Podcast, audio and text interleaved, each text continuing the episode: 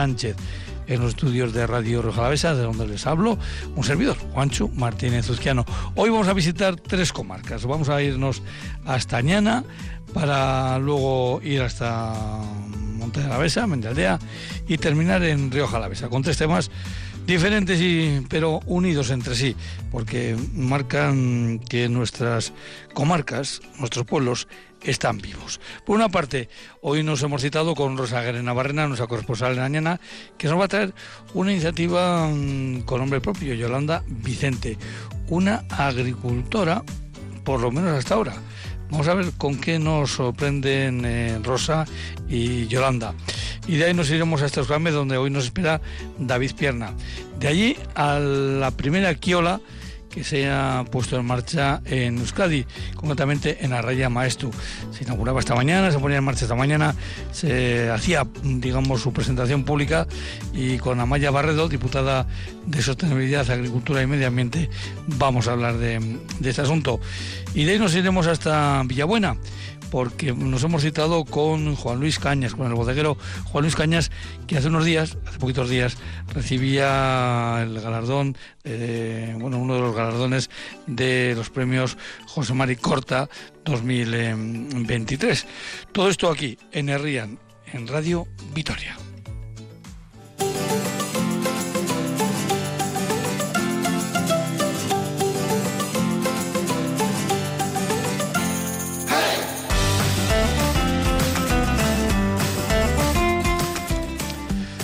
Rosa Gare Navarrena, Archaldeón, buenas tardes. Archaldeón, buenas tardes. ¿Qué tal estás? Bien, bien. Aquí esperando A, a, hablar con nuestra invitada de hoy. Eh, Yolanda Vicente, me dices que se llama, ¿no? Exacto. Bueno, pues cuando quieras nos la presentas. Muy bien. Bueno, pues como decías, eh, tenemos con nosotros a una mujer emprendedora hoy, una emprendedora con mayúsculas, porque, bueno, hace 10 años, yo aproximadamente, Yolanda apostó por el sector agrario y ahora compatibiliza el campo con una actividad totalmente distinta, el mundo del tatuaje y el piercing. Esta vecina Bueno, de Ollarra... eh, eh, esto sí que es una combinación, ¿eh? Esto es una combinación de verdad. bueno, pues Yolanda, como te decía, es vecina de Ollabarre y ha abierto ahora en Anclares un espacio compartido para profesionales, un coworking, donde ella ha abierto su, su estudio propio. Yolanda. Bueno, pues vamos. Vamos a saludar Hola, buenas Yolanda. tardes. Buenas tardes. Buenas tardes, Rachel León. A Rachel Yolanda, bueno, primero, bueno, además de saludarte, evidentemente, dos preguntillas de rigor que hacemos aquí siempre. Yolanda Vicente, ¿pero cuál es tu segundo apellido? Martín, Yolanda Vicente Mar- Martín. Martín. Y la segunda pregunta, pues ya no la han eh, avanzado Rosa, porque aquí siempre preguntamos a nuestros invitados e invitadas si están, no sé, tienen relación con algún concejo a la vez. Y creo que vives en uno de ellos, ¿no? Sí, vivo en, en Ollabarre, que pertenece a Iruña de Oca. ¿Y tienes vinculación con algún otro concejo? Eh, bueno, pues con Ribera Alta, porque la explotación agrícola la tengo en Ribera Alta. O sea que estás ahí muy implicada eh, en, en diferentes puntos de, de Añana. Eh, decía yo en la presentación, agricultora, por lo menos hasta ahora, ¿no? Sí, bueno, eh, he tenido distintos trabajos, pero mi última etapa ha sido eh, más que agricultora, horticultora, porque llevaba el tema de invernaderos, eh, hortalizas y luego eh, leguminosas, todo lo que es eh, legumbre. Luego volvemos a este campo, porque el que me ha dejado intrigado, Rosa, es el otro. El de, el de- el de los tatuajes, pero sobre todo la iniciativa eh, que tiene ella de, de montar un, un espacio donde otros pueden eh, poner en marcha sus, sus ilusiones, ¿no? Eso es. Eh, Yolanda, cuéntanos un poquito cómo, cómo, se te, cómo surge esa idea de, de abrir un coworking.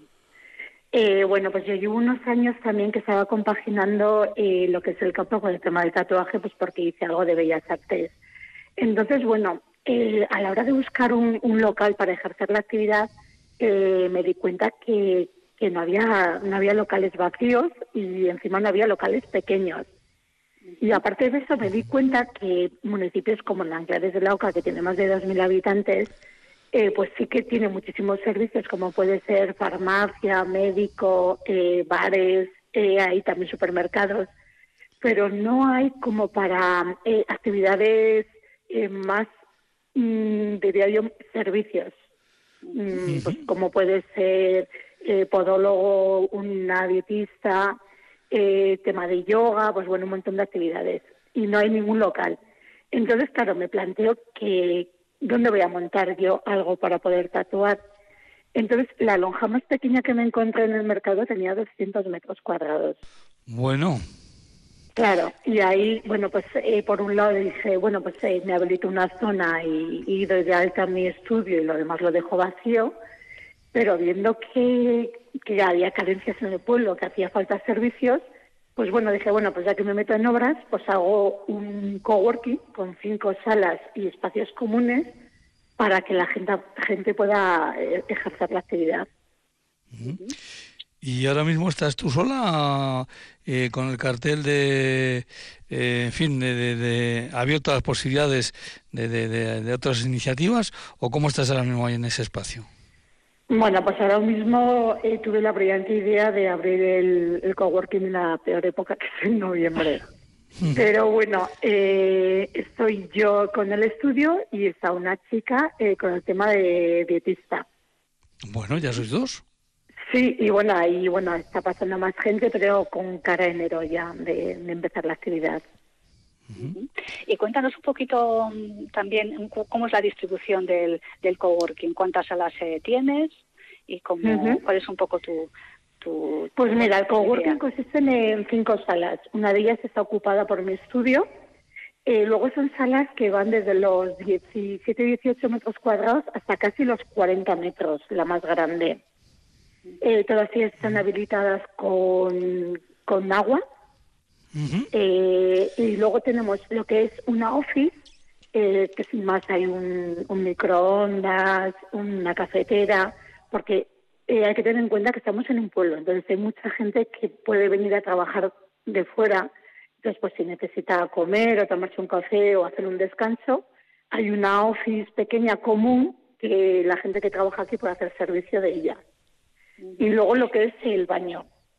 Entonces, dentro de estas cinco salas hay una sala que es un poco polivalente. Es una sala que se puede alquilar por horas, por días. Eh, si solo necesitas, por ejemplo, como esta chica los jueves a la tarde, solo viene a los jueves a la tarde y paga por los jueves por la tarde. Y luego hay otras salas que son para alquiler um, continuo. Uh -huh. Y entonces también esas salas se pueden eh, alquilar, digamos, puntualmente para, no sé, es que va a venir una, no sé, una empresa a prestar unos servicios eh, puntuales que uh -huh. eh, va a estar allí dos meses, por ejemplo. Sí, o un curso que voy, mira, eh, yo me dedico a hacer tal actividad y quiero impartir un curso que va a ser dos sábados por la mañana. Pues perfecto, hay una sala grande que se puede habilitar para, para hacer cursos. Uh -huh. Hay que decir, Yolanda, que es el primer coworking de iniciativa privada en, en toda la comarca de Añana, ¿verdad? Eso, eso quería destacar sí. yo, que es que esto es una sí. iniciativa que habitualmente la escuchamos pues por parte de, de, de alguna cuadrilla, algún ayuntamiento, es, alguna, alguna asociación. Sí, sí. Uh -huh. Uh -huh. Pero eh, tú has sido muy, muy valiente, ¿eh, Yolanda? Sí, bueno, yo en su día también acudí al ayuntamiento pues para ver si había, tanto al ayuntamiento como a la Junta Administrativa, uh -huh. para ver si había algún espacio eh, pues que se pudiera alquilar o algún espacio que se pudiera compartir. Y bueno, lo que me comentaron es que para el tema de asociaciones y demás sí que hay eh, espacios habilitados, pero para negocios privados no.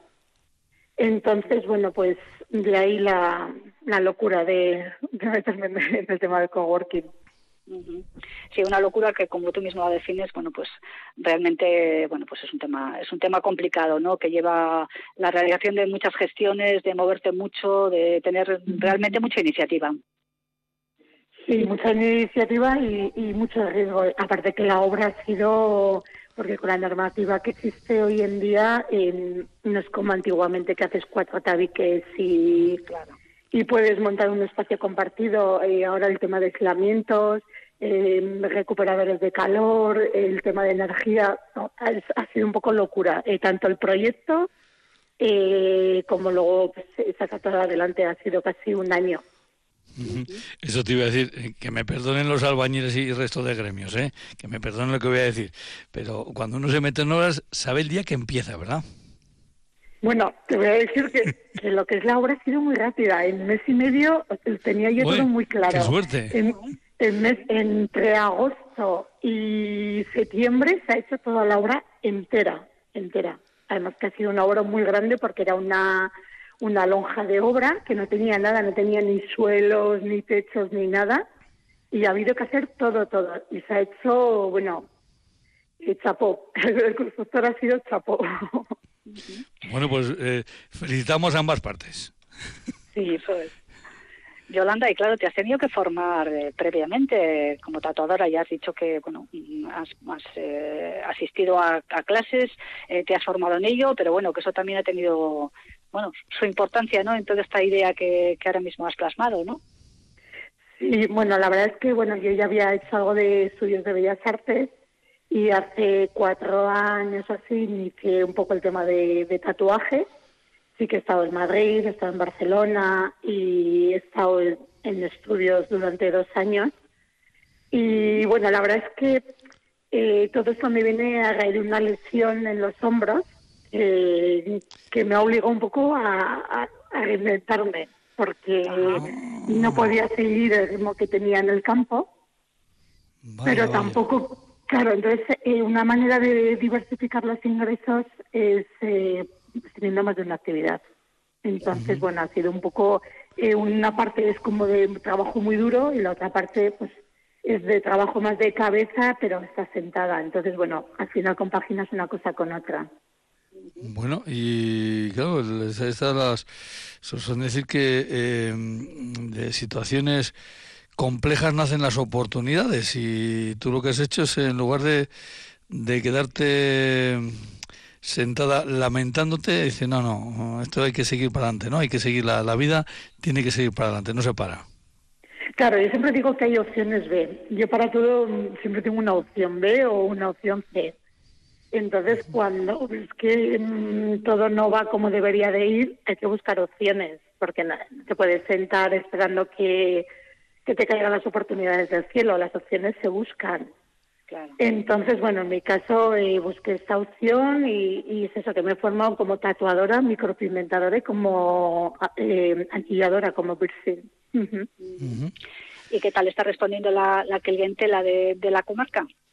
Bueno, quitando que el mes de noviembre es un poco flojo, pero estoy contenta. hay gente que ya me conocía, eh, que llevaba un mes, dos esperando, pues porque, claro, en lo que hemos puesto todo en funcionamiento y demás, he estado parada. Entonces, bueno, la verdad es que no me puedo quejar. No puedo bueno, para nada. Yolanda, pues se me ocurre que, eh, ¿por qué no? Puede ser un bonito regalo del lenchero. Hombre, no va a ser sorpresa, ¿no? Porque eh, evidentemente el regalo a la persona a, la que, a la que se le va a incrustar, si me permite la, expresión, eh, pues evidentemente ya no, hay, ya no hay sorpresa, pero ¿por qué no puede ser un regalo lanchero, no? Pues, eh, oye, ya sé que este amigo, que esta amiga, que este hermano, que esta hermana, que, que, mi pareja eh, se quiere hacer un, un, tatuaje. Pues, oye, mira, vete donde Yolanda, que yo te invito. De hecho, eh, tenemos unas tarjetas que son vale de regalo. vale de regalo para un tatuaje, para un pendiente o, o para, para hacer unas cejas o... O sea que tenemos eh, vales de regalo para todo. Yolanda, ¿cómo dirías eh, que es tu estilo como, como tatuadora? Porque es una actividad muy creativa, ¿no? Sí, sí. Yo hago sobre todo mi realismo, pero lo que siempre he tenido en mente es que cuando tú trabajas en un pueblo no puedes tener solo un estilo. Entonces me puede gustar más uno que otro, pero al día de hoy eh, más o menos hago todos los estilos. Pero es por eso, porque estás en un pueblo, lo que no puedes decir, no, mira, em, es que ese estilo, es que geométrico, es que vete a, vete a la capital o vete a otro sitio. No, o sea, al final eh, le puedes decir, oye, mira, mis limitaciones van hasta aquí, te voy a hacer este proyecto, eh, con esto eh, te lo voy a dejar perfecto, dentro de igual de mis límites o de mi experiencia. Pero mm, más o menos cojo todos los estilos. Y una cosa, Yolanda, porque ahora muchos estarán eh, pensando, bueno, pero Eso para gente joven. ¿Para quién son los tatuajes? Os sorprenderíais, os sorprenderíais. Sí, eh, bueno, os sorprenderíais. Claro, me he sorprendido hasta yo porque ha habido gente que, que ha empezado su primer tatuaje ya con mediana edad, bueno, os puedo decir 50 y ha sido empezar uno y vamos, casi como que todos los meses hacen un, tatuaje. Bueno, eso está bien. Eh, oye, por cierto, eh, claro, tú ahora tienes que mm, tener ciertos conocimientos de la anatomía humana. Eh, ¿Hay sitios en el cuerpo más fáciles de hacer tatuajes? Sí, hay más fáciles, que encima igual duelen menos, y hay algunos por la anatomía más difíciles, por ejemplo, las manos, las manos, porque, por ejemplo, ah, eh, es una piel que, que es dura, pero a la vez hay que tener mucho cuidado porque se expande muy fácil la tinta. Eh, los brazos, pues es una zona muy fácil, las piernas también. Pero bueno, sí, hay zonas muy difíciles y zonas mucho más fáciles. Oye, ya que nos... Ay, perdona. No, tranquila, tranquila, Yolanda. Digo, perdón, eh, Rosa, sigue, sigue tú, Rosa. No, sin más, te, iba a preguntar si, si tienes más mujeres eh, u hombres como clientes, o hay un poquito de todo. Yo diría igual alguna mujer más, igual un 55-60% mujeres y, y el resto hombres. Eh, esto, es que me está dando la curiosidad y claro, pues uno como de profesiones de profesiones preguntón, pues yo pregunto. Eh, normalmente los eh, eh, tatuajes mm, son para uno o son para para otra persona. Quiero decir, aunque me lo pongas a mí, no, yo lo que quiero es que precisamente ese en homenaje o como recuerdo, como, eh, no sé, como conexión con otra persona. ¿Cómo, cómo, cómo va la gente a hacerse los eh, tatuajes? Eh, bueno, normalmente la gente, muchísima gente, se hace el tatuaje en base a una experiencia. O, una etapa de esas, una etapa de la vida que te apetece tal y dices, bueno, pues me voy a tatuar esto o he pasado, se me ha muerto el perro y bueno, pues me quiero tatuar sus huellas con una frase. Y normalmente la gente se hace los, los tatuajes para ellos y en las zonas que les gustan. Pero también hay gente que, que me viene con la idea de que lo ha visto en el ordenador o lo ha visto de otro tatuador y quiero esto. Y lo que hacemos es intentar personalizarlo y que no sea igual. Pero normalmente yo creo que es eso, que la, eh, se basa en experiencias o, en cosas que te han pasado. De hecho, hoy en día está muy de moda los tatuajes muy finos y sobre todo las frases, o sea, frases más o menos hago todas las semanas. De pues eso de que fallece un ser querido, un animal o unas huellas o un corazón. O también se llevan mucho los tatuajes familiares, que igual llevan una parte la madre y otra parte la hija. Qué curioso. Sí, se llevan una frase que va eh, separada por unos puntos suspensivos, entonces la primera la parte la lleva una persona y la segunda la otra. Y ya te ha llegado un caso de estos que, fíjate lo que estoy pensando yo, ¿eh? eh mira, es que quiero, quiero que me hagas el tatuaje en, esta determinada zona porque lo que quiero es sorprender a mi pareja. A ver, yo recomiendo lo primero, la zona el dibujo se tiene que adecuar a la zona, porque bueno, lo puedes modificar en el ordenador, lo puedes estrechar en una zona y demás. Y lo de sorprender a alguien, normalmente no suele acabar muy bien. la sorpresa en este campo. Yo es lo de los nombres y lo de los nombres digo, te lo voy a hacer finito.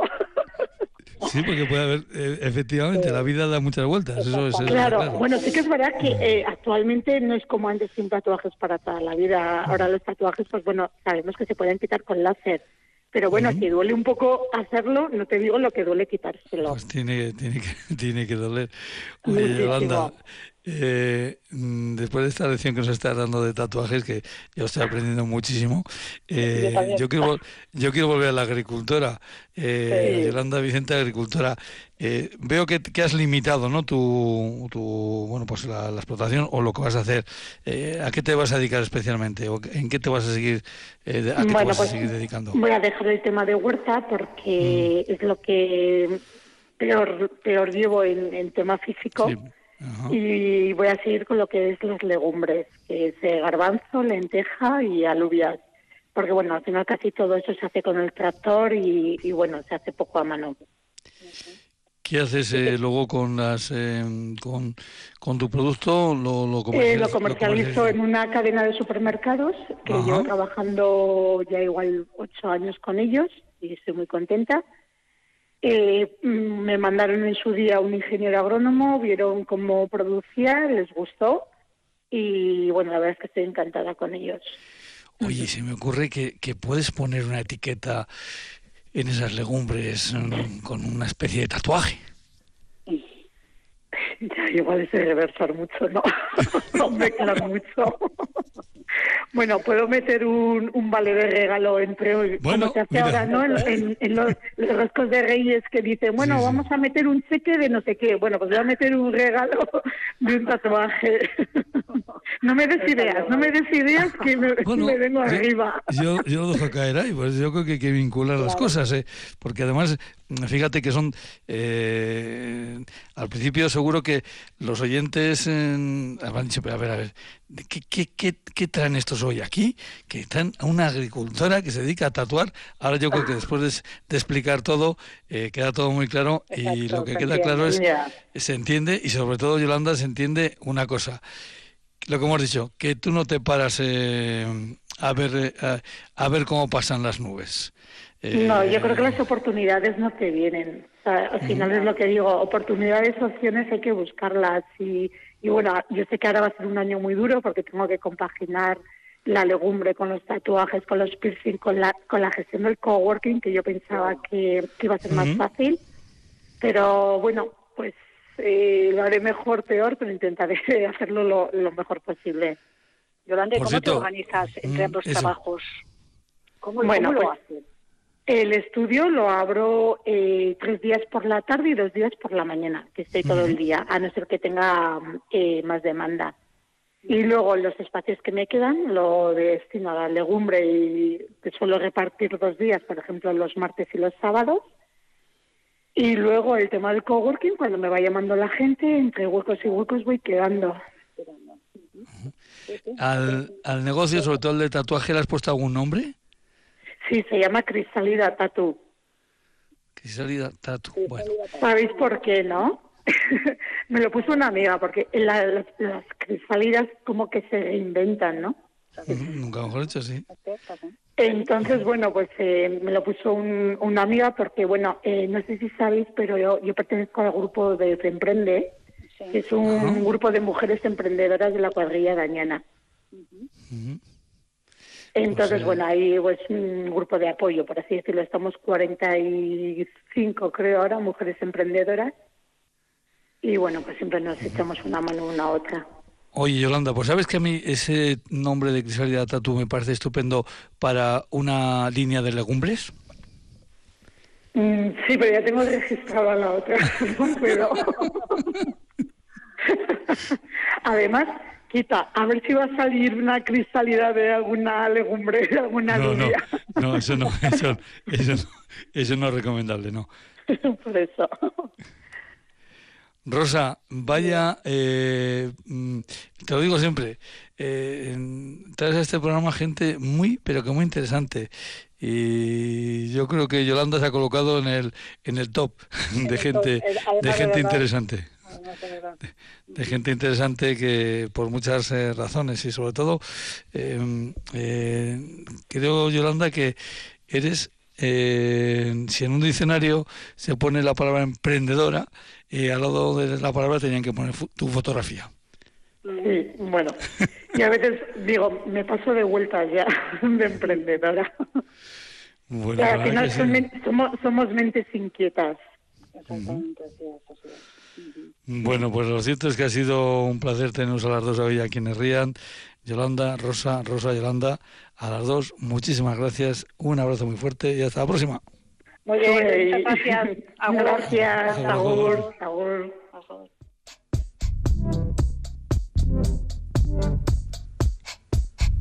Eguraldia, orain eta hemen.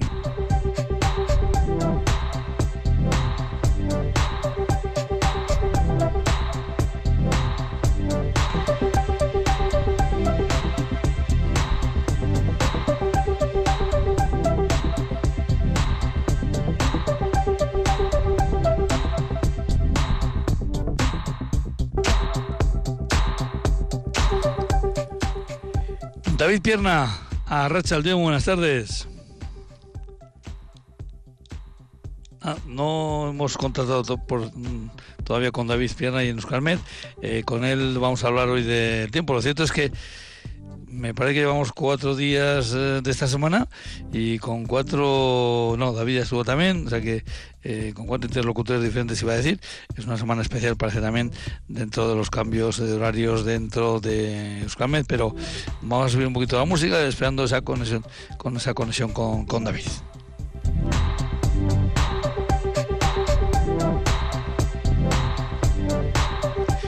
David Pierna, Arrachalde, buenas tardes. Hola, muy buenas. Bueno, pues eh, David, eh, hoy ha sido un día, no sé si ha sido, bueno, pues eh, ayer hablábamos del efecto del viento.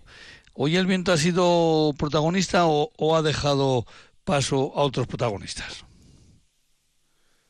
Bueno, no, no, no, no ha soplado con mucha intensidad. Quizás a lo largo de la mañana sí que se dejaba notar un poquito, pero bueno, no, no ha sido una jornada muy marcada por ese viento. Lo que sí hemos tenido durante gran día, donde gran parte del día es, ha sido amplios claros, especialmente durante la mañana, las primeras horas, las horas centrales del día. Luego se ha aumentado otro poquito, o ha vuelto a aumentar otro poco la nubosidad y las temperaturas máximas hoy nos hemos quedado con valores en torno a los 15 grados en, en Yodio y luego ya en el resto de Álava un poquito más bajos, entre 10 y 12 grados, incluso algunas estaciones no hemos llegado a los 10 grados. Bueno, pues un día de, otoño eh, que nos va a dejar pasar a otro día parecido al de hoy o con algún cambio importante para mañana. Bueno, la jornada de mañana va a ser un poquito más gris, ¿eh? eh cuando las temperaturas va a ser, van a ser similares.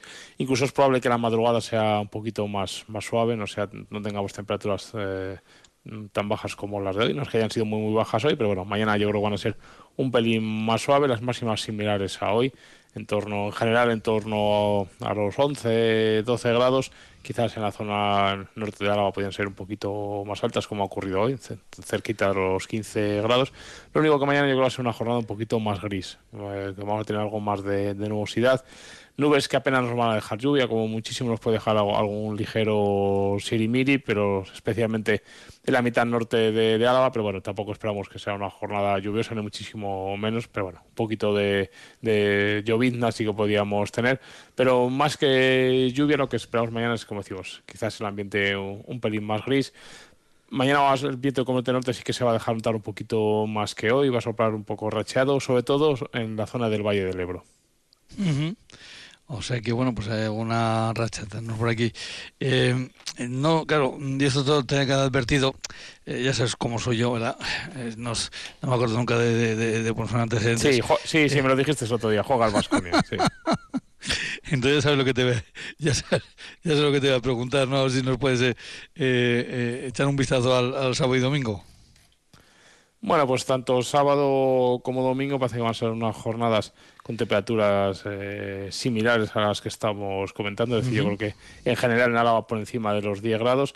Lo único también bastante nubosidad. El sábado comenzaremos el sábado con bastantes nubes, incluso podría llover un poquito. También serían precipitaciones muy muy débiles y más abundantes o más probables cuanto más hacia el norte de Álava nos encontremos. Pero bueno, ambiente gris para comenzar el fin de semana. Y hacia el final de la tarde del sábado sí que podemos tener una nubosidad un poquito más rota. Lo que pasa es que bueno, ahora las tardes son eh, muy pequeñas, pero bueno, sí que la tendencia es a que comencemos el día con mucha nube y con alguna gota muy dispersa y según avance el sábado vayamos hacia un cielo un poquito más roto con, pues, con la aparición de algún que otro claro y que acabemos el día pues con algunas nubes altas, pero como decimos, ahora ya anochece muy muy pronto, un poquito de viento de noroeste y como decimos, temperaturas similares. Y el domingo Quizás un día un poquito más luminoso, lo, único que vamos a perder algo de nubosidad y ya llegando a estas fechas si perdemos nubosidad, pues es probable que tengamos temperaturas al empezar el día frías, incluso es probable que podamos tener alguna que otra helada en, en Álava la madrugada del domingo. También podemos encontrarnos un poquito de, de niebla y luego pasaremos a tener un día marcado parece por nubes medias y altas que nos deja el cielo así como un poquito velado, un poquito blanquecino, pero bueno, que, no impiden que tengamos bastante claridad en general en el día. Y así que bueno, como decimos, quizás el sábado un poquito más gris y el domingo un poquito más claro, aunque la madrugada del domingo podría ser algo más fría. Bueno, pues eh, tampoco pasa nada, estamos en las fechas en las que estamos. David, pues eh, te agradecemos, eh, como a todos tus compañeros, vuestra dedicación siempre con nosotros. Así que no sé cuándo nos tocará, volvemos a cruzar en la antena, pues no sé si será la próxima semana, será dentro de dos, hasta cuando sea. Así que David, muchas gracias, agur agur. Hasta la próxima.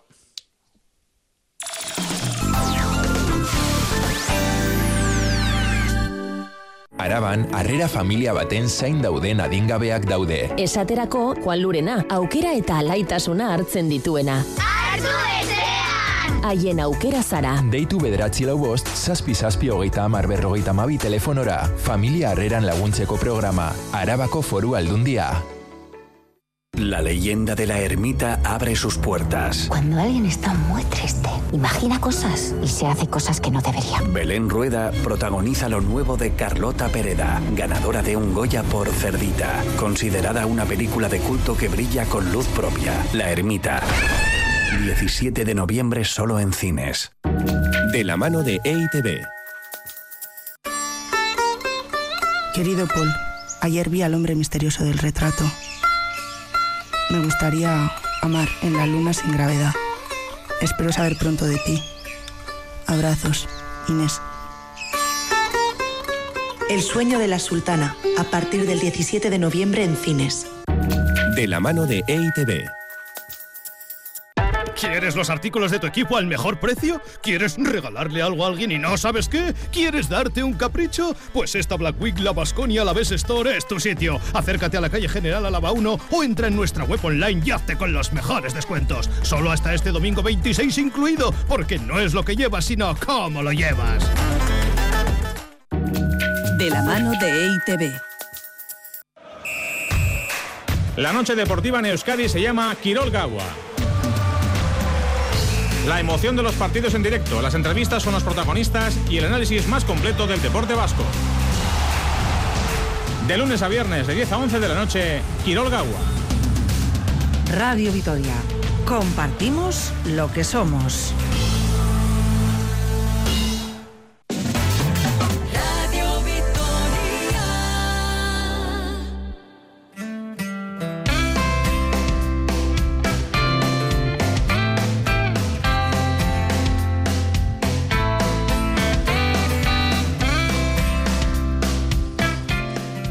Como hemos dicho, de la cuadrilla de Doñana, pues nos vamos hasta la de Mendialdea, a Montaña Alavesa, en una jornada que ha resultado, yo creo que especial, especial porque es la primera, es la primera, esperamos que de muchas eh, cooperativas Equiola que se ponen en marcha.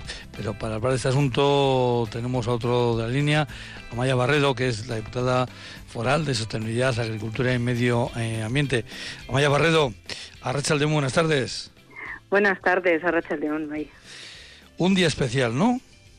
Pues sí, un día muy ilusionante, ¿no? Para, para muchas familias del entorno de, de Mendialdea, porque se ha hecho realidad, ¿no? La posibilidad de alguna manera de que esa ciudadanía pueda ser productora de su propia energía, una energía renovable, verde y además de kilómetro cero, ¿no? Local. Entonces, bueno, pues en uh -huh. ese sentido, una energía, desde luego, que para los próximos años, 25 años, pues les va a ofrecer unos precios altamente competitivos también.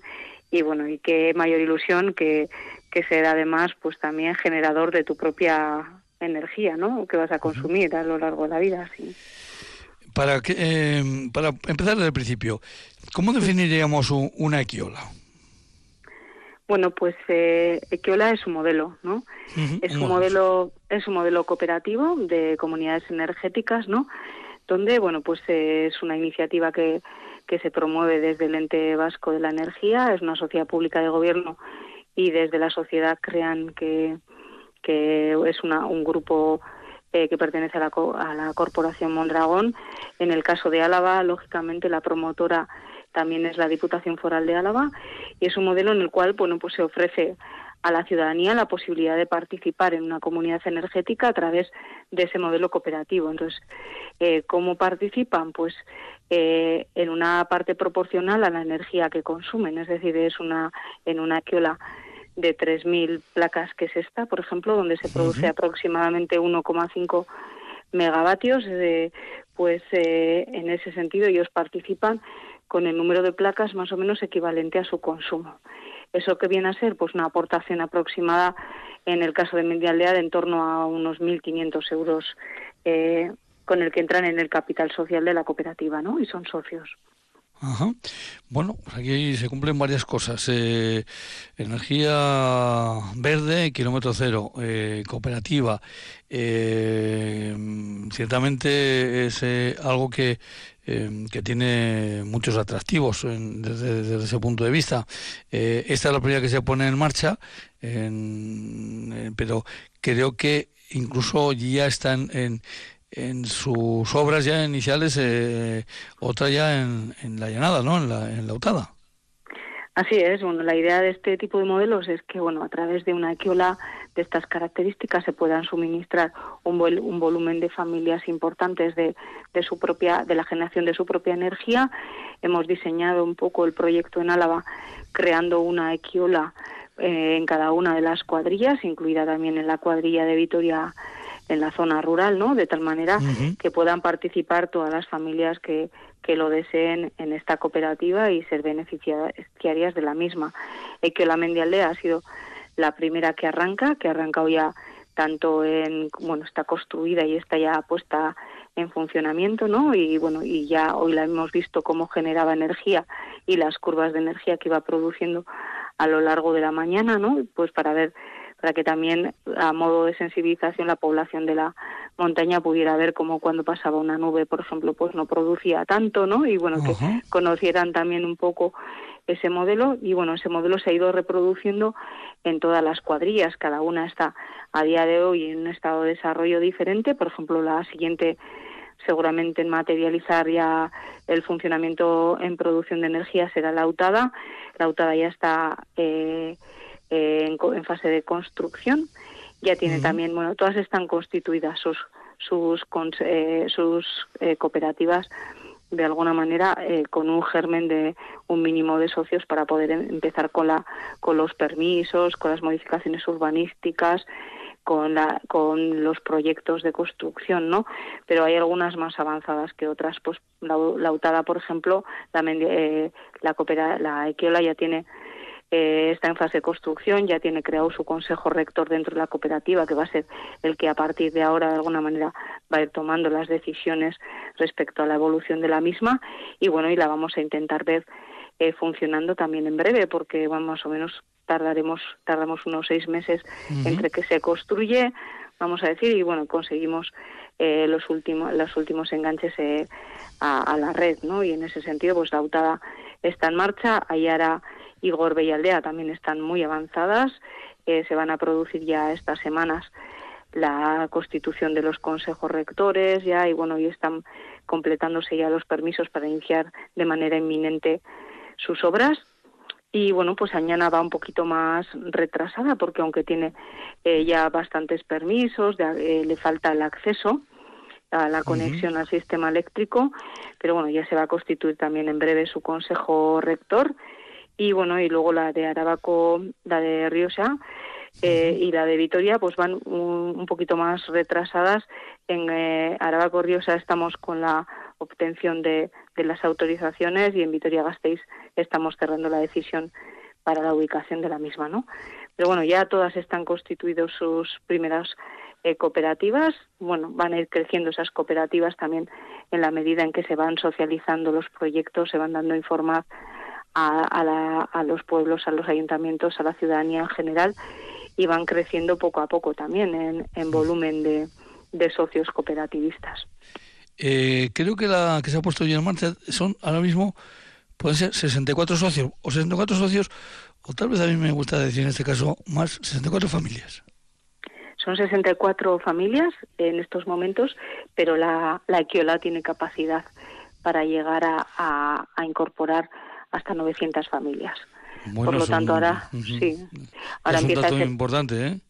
Sí, sí, empieza ahora ese proceso, como decía, de socialización, donde vamos a ir ayuntamiento por ayuntamiento, eh, bueno, pues explicando ya más el detalle de, del proyecto y bueno, ya cuando los proyectos arrancan normalmente nos motivamos o nos animamos más a participar que una que una aportación financiera no de, de partida que todavía no estás visualizando en qué se va a invertir, ¿no? Y bueno, pues ahora hay equiolas que tienen que está arrancado con 64 en estos momentos, que tiene capacidad para 900, que es más o menos lo que estamos diseñando, ¿eh?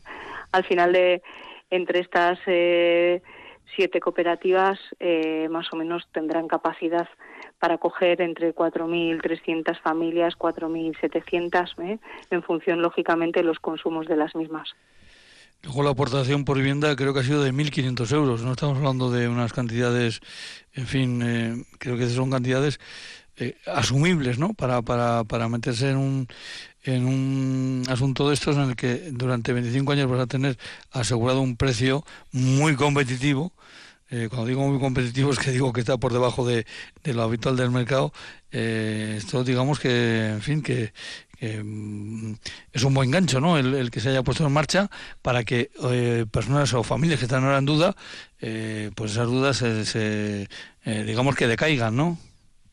Así es, bueno, más o menos la aportación, la inversión media está viniendo, está viniendo a ser, como dices, en torno a los 1.500 euros. Depende, lógicamente, de lo consumidor o no que seas de energía eléctrica pero luego también estos proyectos están siendo beneficiarios de ayudas de fondos Next Generation, de fondos europeos del Plan de Resiliencia, y bueno, están bajando considerablemente las aportaciones eh, medias, ¿no? Este es el, el, el, coste más o menos en lo que es la aportación o la ayuda, porque no todos los proyectos, lógicamente, obtienen el mismo volumen de ayuda y o algunos incluso no, no lo consiguen, ¿no? En estos momentos prácticamente todos todos los proyectos menos el de el de Ayera tienen han recibido ayudas de fondos NEST en torno a unos 5 millones de euros se han recibido para para su ejecución su construcción. Más o menos una planta viene a costar unos 2 millones eh, 200 2 millones 500 en construcción depende de las dimensiones también lógicamente y bueno y los precios como bien dices son muy muy interesantes porque estamos hablando de que se garantiza un precio a 25 años de 31,56 euros megavatio cuando, por ejemplo, el 31 de octubre estaba a 104,92, o sea que estamos hablando de eh, pues eso. Eso es, yo decía competitivo, no, competitísimo. Eh, eh, ya para ir terminando, claro, en el caso de, de Arraya Maestro, eh, la ubicación de Aquiola creo que se ha aprovechado ya terrenos de, de, de, un polígono industrial. Eh, esta puede ser tal vez una de las um, situaciones un poquito más, eh, más complejas para, para eh, colocar las equiolas, el buscar el sitio eh, adecuado, ¿no? para que, en fin, los, los diferentes intereses puedan converger. Bueno, en principio son modelos de, de tamaño pequeño, es decir, estamos hablando que son equiolas que más o menos ocupan una superficie de una hectárea, un campo de fútbol más o menos para que nos hagamos una idea van entre una hectárea y, dos hectáreas más o menos las ocupaciones. Y estamos intentando lógicamente pues eh, situarlas un poco en el entorno intermedio para que den cobertura a toda la cuadrilla, porque estamos hablando de que podemos integrar a familias por el marco normativo que hay actualmente hasta 25 kilómetros de distancia en línea recta de donde generemos el, el punto de generación, que en este caso es Maestu. Entonces, bueno, esta llega hasta Vitoria, incluso llega a gran parte, da cobertura a gran parte de Vitoria en, en, en esos 25 eh, kilómetros y prácticamente a, a todo Mendialdea. Entonces están localizadas de alguna manera en sitios un poco estratégicos o céntricos de cada cuadrilla. Eso es para que den un poco una cobertura eh, máxima o donde más población hay en las cuadrillas también que igual tienen alguna localidad con, con una población mayor, pues la, acercamos a la población, ¿no? Y bueno, en principio los, los suelos, lógicamente vamos a intentar localizar, hemos intentado localizar eh, sitios, bueno, pues que menos influencia tengan también un poco o menos impacto tengan a las diferentes actividades. En este caso ha sido una parcela colindante a una zona industrial. Eso es. Eso es. Bueno, pues eh, Amaya Barredo, eh, en este caso la responsable foral de Sostenibilidad, Medio Ambiente y Agricultura. Pues muchísimas gracias por habernos traído la, esta eh, primera equiola en Euskadi eh, y evidentemente, bueno, pues un día importante para que este proyecto de equiolas, bueno, pues una vez que ya vemos es más tangible, pues seguramente se van a desarrollar con, más rapidez, digamos que van a aparecer los los, eh, los cooperativistas, va a ser más fácil que se vayan ya eh, inscribiendo en las correspondientes sequioras por el territorio histórico de Álava. Amaya Barredo, muchísimas gracias por estado con nosotros. Muchas gracias a vosotros. Hasta luego. Adiós. Agur, agur. Agur.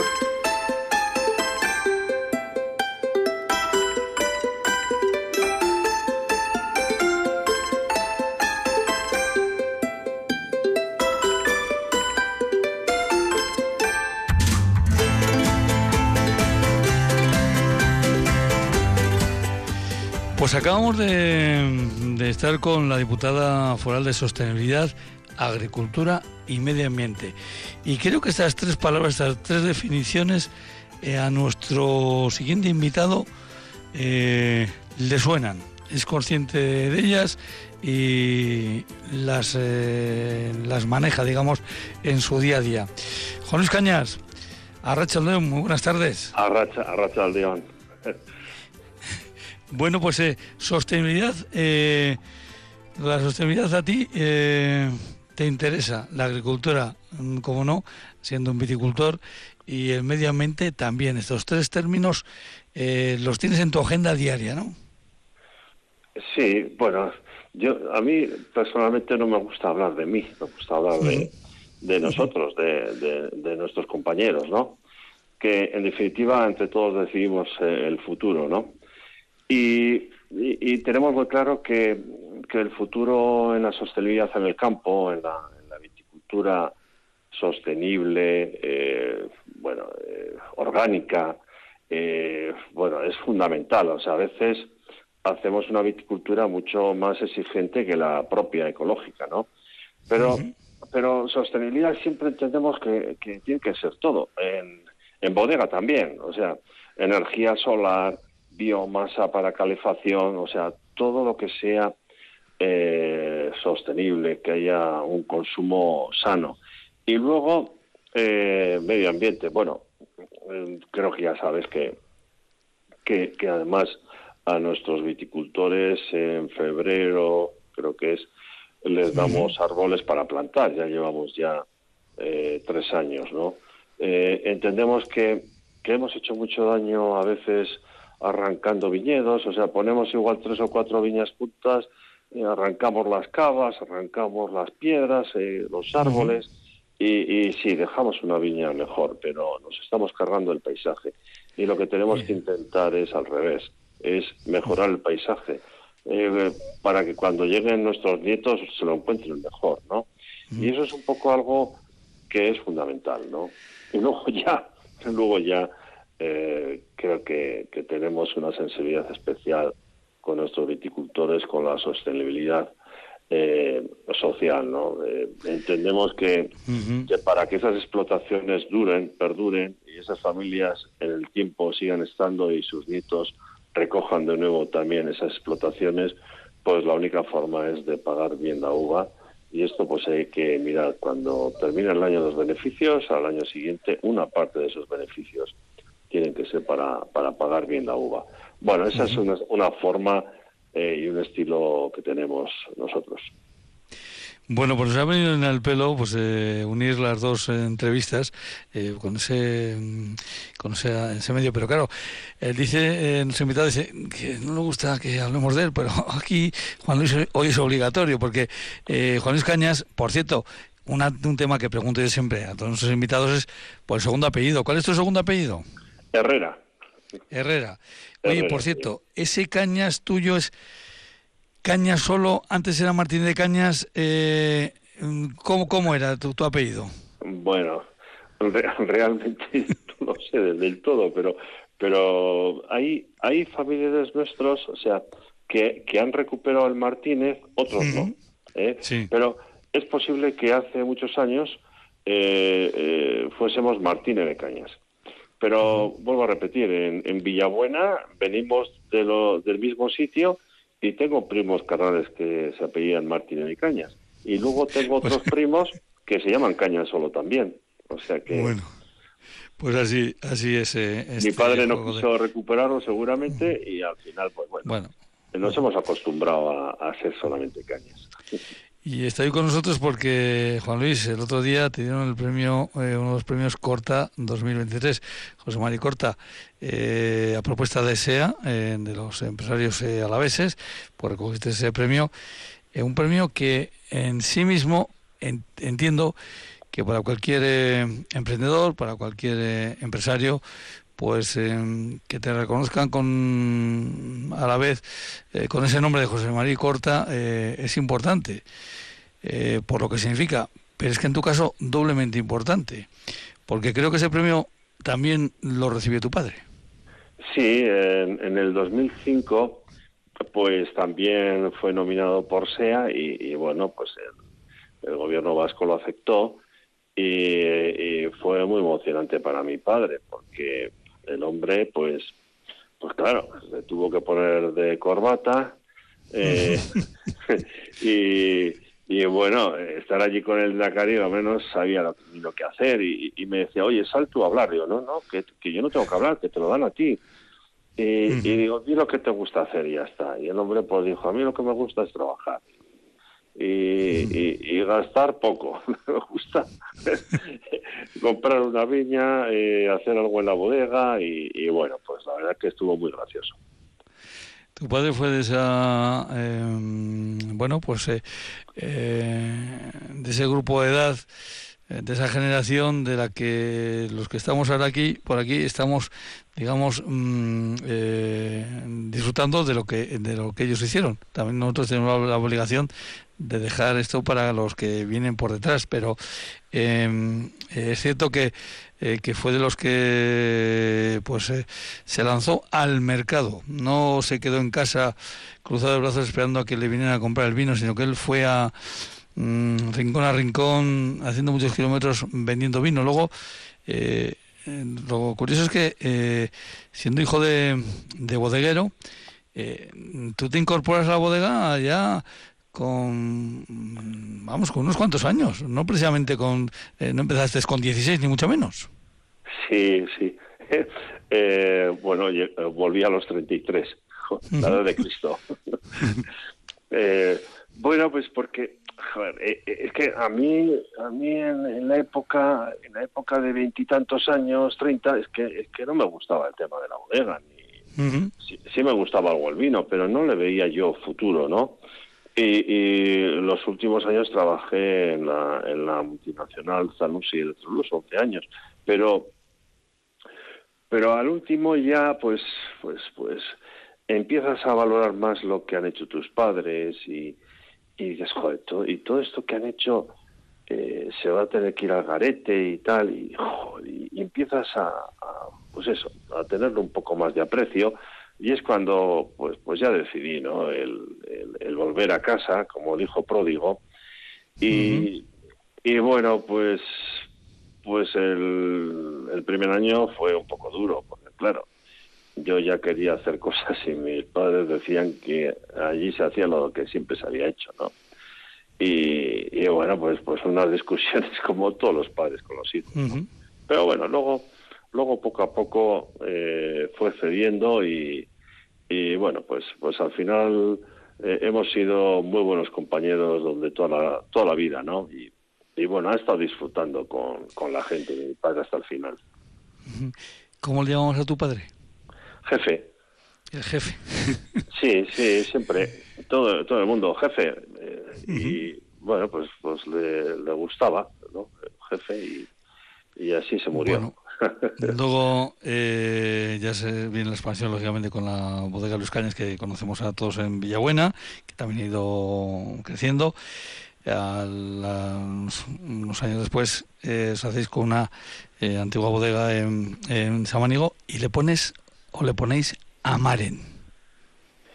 Sí, bueno, nosotros en, en la cosecha 95, 1995, eh, decidimos hacer un vino pues pues de esos viñedos viejos, ¿no? Y empezamos, lo elaboramos, lo metimos en barrica, eh, eh, después lo embotellamos y, qué marca le ponemos. Y, entonces, pues, pues en homenaje a mi madre, que se había muerto ya hace años, pues pues, oye, pues en homenaje a mi madre, a Maren, el vino de la madre, ¿no?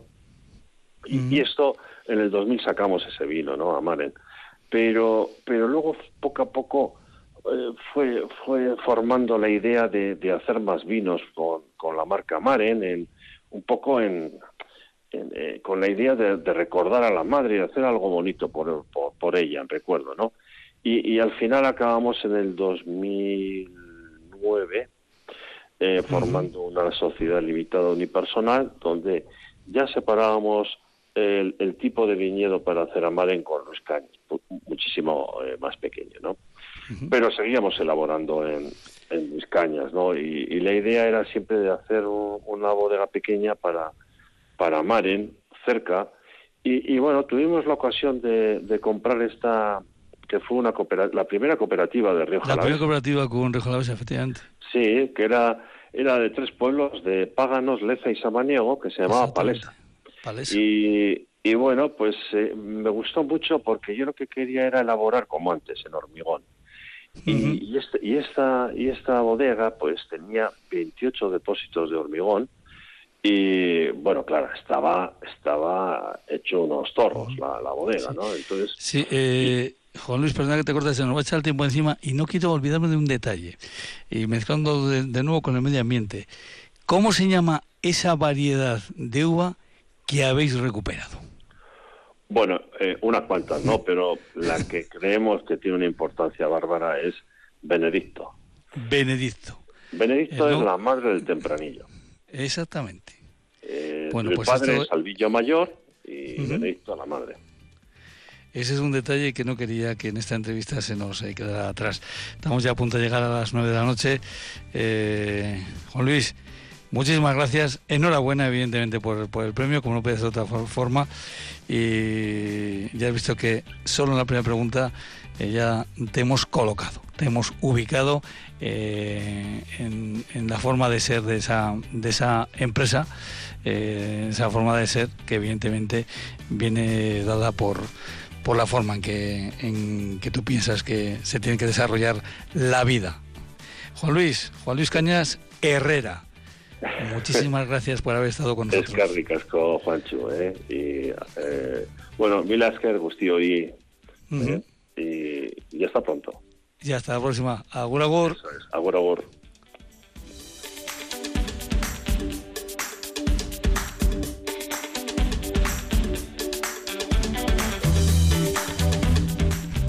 Pues efectivamente el tiempo se nos echa encima, ya son prácticamente las 9 de la noche, le vamos a dejar con los informativos de Radio Euskadi y Radio Vitoria.